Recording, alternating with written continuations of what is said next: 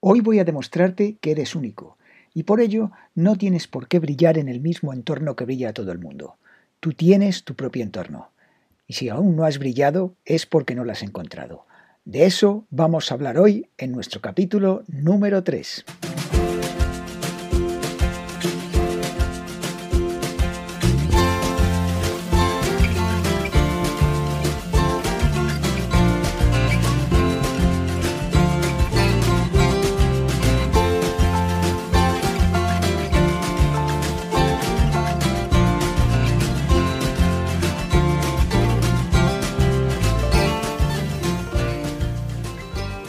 Buenos días a todos y bienvenidos al podcast ¿Y es esta tu mejor versión? El lugar en el que hablamos de los aspectos profesionales, físicos y mentales que te permitirán estar en disposición de alcanzar tu mejor versión, aquella que tú hayas definido. No cabe duda de que somos el resultado de las experiencias vividas y las reacciones que ante ellas hemos tenido. Es por ello que todos somos diferentes y por lo tanto somos únicos. ¿Y cuáles pueden ser los factores que condicionan esas experiencias que la gente vive? Hay muchos, hay muchos factores, muchísimos. Por ejemplo, podemos decir el país. No es lo mismo seguro vivir en Suiza que vivir en Grecia.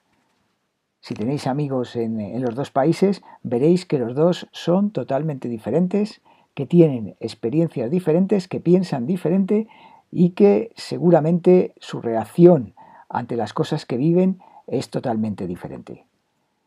También no hay que irse muy lejos, eh, dentro de un país. Podemos comparar la gente de Milán con la gente de Palermo. No se parecen absolutamente en nada. Dentro de un país simplemente convivir en diferentes ciudades. Las personas que viven en Madrid, por ejemplo, o en Barcelona, tienen eh, diferentes expectativas, diferentes posibilidades, viven cosas diferentes, tienen experiencias diferentes a las que las puedan tener, por ejemplo, en Huesca, en Soria o en Cuenca. Y no estoy diciendo que sea malo, simplemente que son diferentes. Y por ejemplo, pues eh, con que una persona viva en un pueblo o en una ciudad, los ambientes no se parecen en nada y eso al final condiciona las experiencias que la gente vive. Otro factor puede ser el clima. Seguro que los habitantes de Vigo tienen una manera diferente de vivir que los habitantes de Gran Canaria. También hay otros factores como pueden ser la orografía.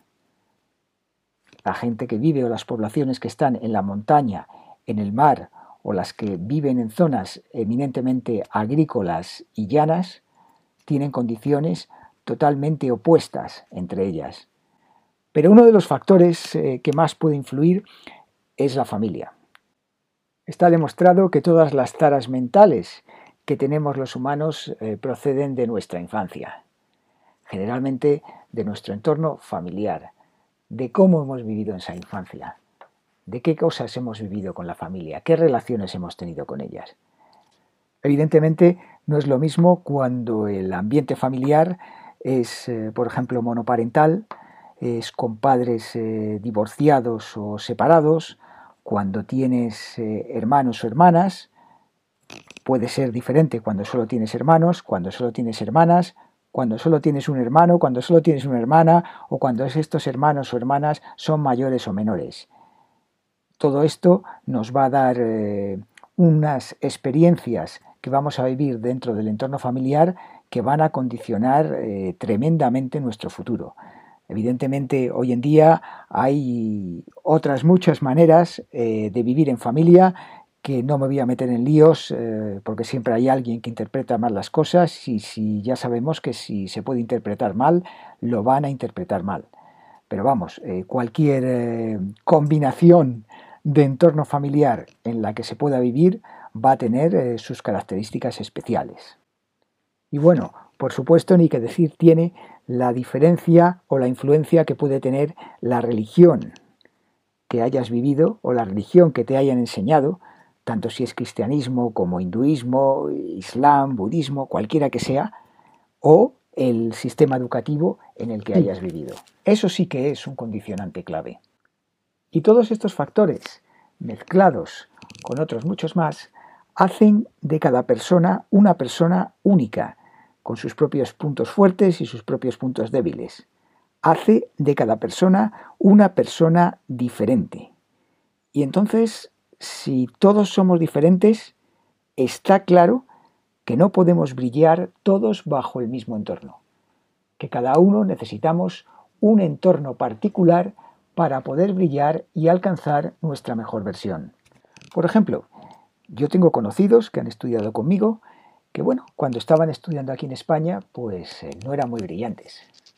La verdad es que eran, eh, del montón eh, tirando para abajo. ¿Pero por qué? Pues porque aquí en España se premia no al que sabe y al que más aprende, sino al que más capacidad memorística tiene. Aquí nos basamos en coger un libro y estudiárnoslo, sabernoslo de pe a pa y el día del examen soltarlo. Seguramente no sabes eh, lo que sueltas, pero si tienes una buena memoria, pues eh, eres capaz de escribir lo que tienes que escribir.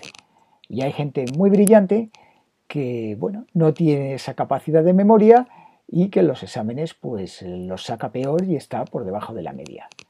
Pues bien, ese amigo, en un momento dado, eh, pasó a estudiar tres o cuatro años en Estados Unidos.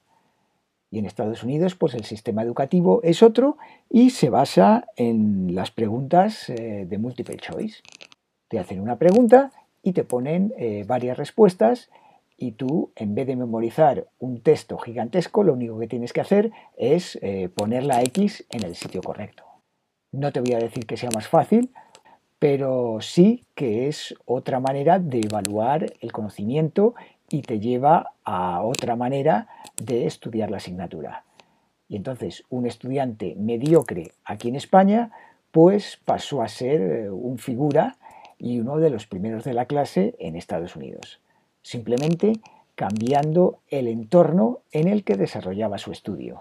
Otro ejemplo que puedo compartir con vosotros y que este además es eh, muy significativo y viene del campo del deporte. Pues mira, eh, yo tenía un compañero que jugaba conmigo en el equipo de fútbol y realmente este compañero era pues eh, normalito. Normalito quiero decir que normalmente estaba en el banquillo y bueno, pues era habitual que saliese los últimos 10 minutos, 15 minutos, 20, a veces media hora Total, que no era indispensable dentro del equipo.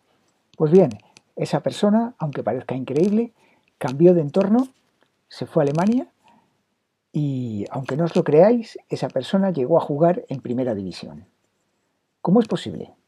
Un jugador muy, muy, muy mediocre en España que llegue a jugar en primera división en Alemania. Simplemente porque era otro entorno.